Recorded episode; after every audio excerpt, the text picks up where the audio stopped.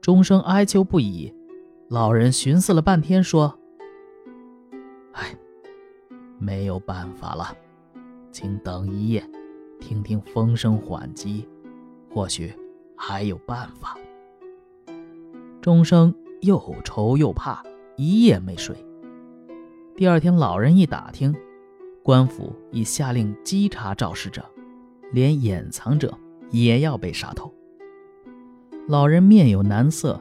一声不吭地进了屋子，钟声疑惧万分，难以安心。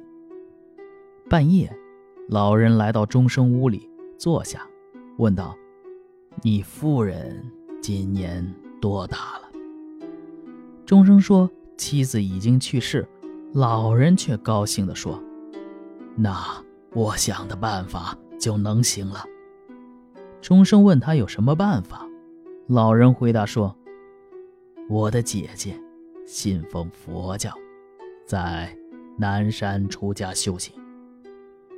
姐姐已经故去，他们留下一个孤女，由我抚养，也挺聪明。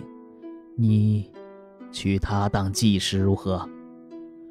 钟声听了，心中高兴，这正符合道士的预言，又希望和老人结为亲戚，这关系近了。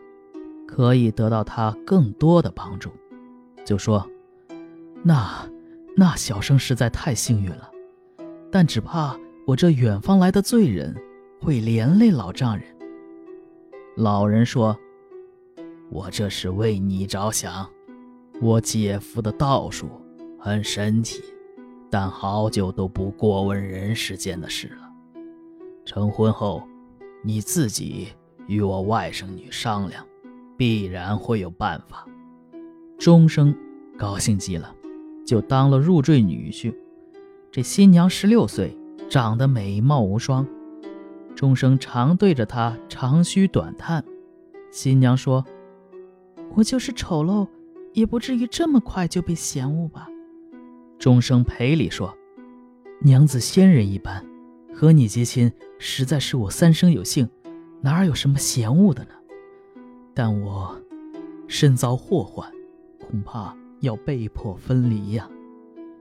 于是把实情告诉了他。新娘子抱怨说：“舅舅真不是人，这是弥天大祸。他自己想不出办法，又不明说，而把我推到火坑里。”钟声长跪在地上说：“是小生死命哀求舅舅，舅舅心地慈悲，但又没有办法解救。”知道你能让死人复生，白骨生肉，一定能救我。我确实算不上一个好丈夫，然而家世门第还不至于辱没你。倘若能脱此大难，获得再生，我会日日把你当佛一样敬着。新娘子叹息着说：“事已至此，还有什么可说的呢？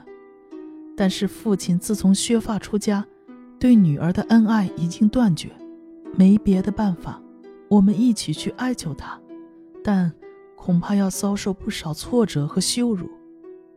于是新娘子一夜没睡，用毡子和棉花缝了两副厚厚的护膝，衬在裤腿里，然后叫来轿子上南山。走了十多里，山路曲折盘旋，十分危险，不能再坐轿了。下轿步行后。新娘子步履艰难，钟声挽着她的胳膊，扶着她跌跌撞撞地向上爬。走了不远，就看到了山门。二人坐下休息。新娘子汗水淋淋，把脸上的脂粉都冲下来了。钟声看见，心中难过，说：“都是为了我，让你受这样的苦。”新娘子忧愁地说：“恐怕这还算不上苦。”稍稍恢复了一些体力，二人就相互搀扶着进了寺庙，向佛像施了礼，走进去。他们曲曲折折地进入禅堂，只见一个老和尚在打坐，双目好像都闭着。一个小童拿着拂尘，一旁侍礼。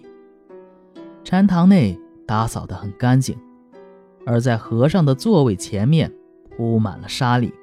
密如天上的繁星。新娘子不敢挑地方，进去就跪在沙砾上，钟声也跟着跪在她后面。老和尚睁眼看了一下，立即又闭上了眼睛。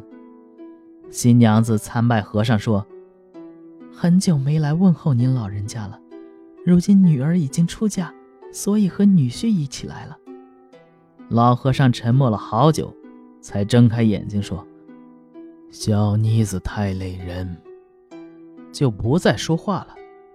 夫妻二人跪了好长时间，筋疲力尽，沙石被压在膝下，都快嵌入骨头了，痛不可忍。又过了一会儿，老和尚才说：“骡子牵来了吗？”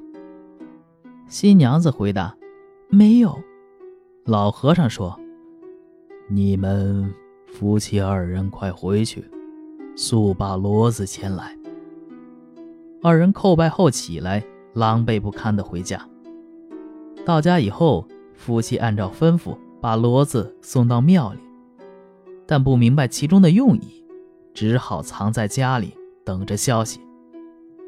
过了几天，听人传说罪人已经抓住，已被处死了。夫妻俩庆幸躲过了灾祸。不久，山中派来了小童，把一根断了的竹杖交给钟生，说：“代替你死的，就是这位竹君。”便吩咐他将竹杖埋葬。举行祭奠，以解除竹木的冤枉。钟生看着竹杖，断处还有血痕呢，于是祷告后埋葬了竹杖。夫妻不敢在此处久留，星夜启程，回到了钟生的故乡辽阳。好，这个故事就讲完了啊。这个这在这是一篇在当时啊，应该算是主旋律的小说啊。什么叫主旋律呢？啊，古代忠孝啊，这就是主旋律。这一篇确实就是写孝的，写这书生钟庆余啊，由于心性心术德行高尚，尤其是对母亲非常孝顺，嗯，确实是挺孝顺的。你想想，呃，一般人明知道，呃，我考官这把我就可以当官儿，但是呢，家里母亲。知道了去世的时间，我早回去一天呢，我就能多看一眼。那我要是晚回去呢，我就可以考中。你说说，有多少人是会立即回去呢？啊，这钟生呢，就立即回去了，连考试都顾不上了。而且呢，在道士说已经可以能让他见最后一面的情况下，还是要着急回去。就是想再多看一眼，所以呢，这是非常孝顺的。正因为他这个孝顺呢，于是在生活事业上得到了上天的垂青，母亲赐寿一计，本人呢也逢凶化吉，没有横死。咱们中国古代的知识分子有两件头等大事，一件是金榜题名，一件是洞房花烛。也就是我们今天所说的事业和爱情。小说前半部分写这终生考取功名面对的困扰，后半部分呢写终生续娶的曲折，而核心则是孝德感神，改变了命运。所谓孝感动天呢，哎，孝感动天这个词儿，好像我怎么这么耳熟呢？啊，对。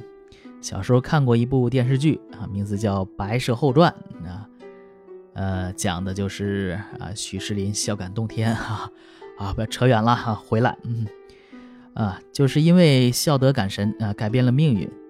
但是呢，这一篇呢也是，呃，说教的气味是比较浓厚的，嗯，因为他要讲这种主旨嘛，所以呢，嗯，这种故事啊都很套路化。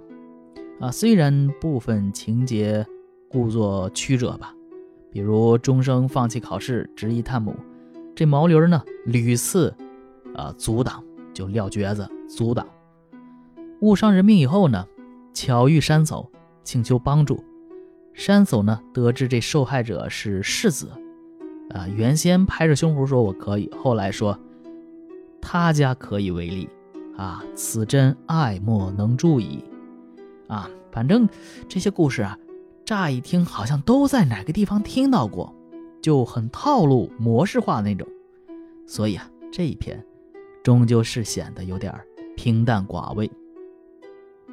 好，这篇也就讲完了。我是小老肖，咱们下一篇接着聊。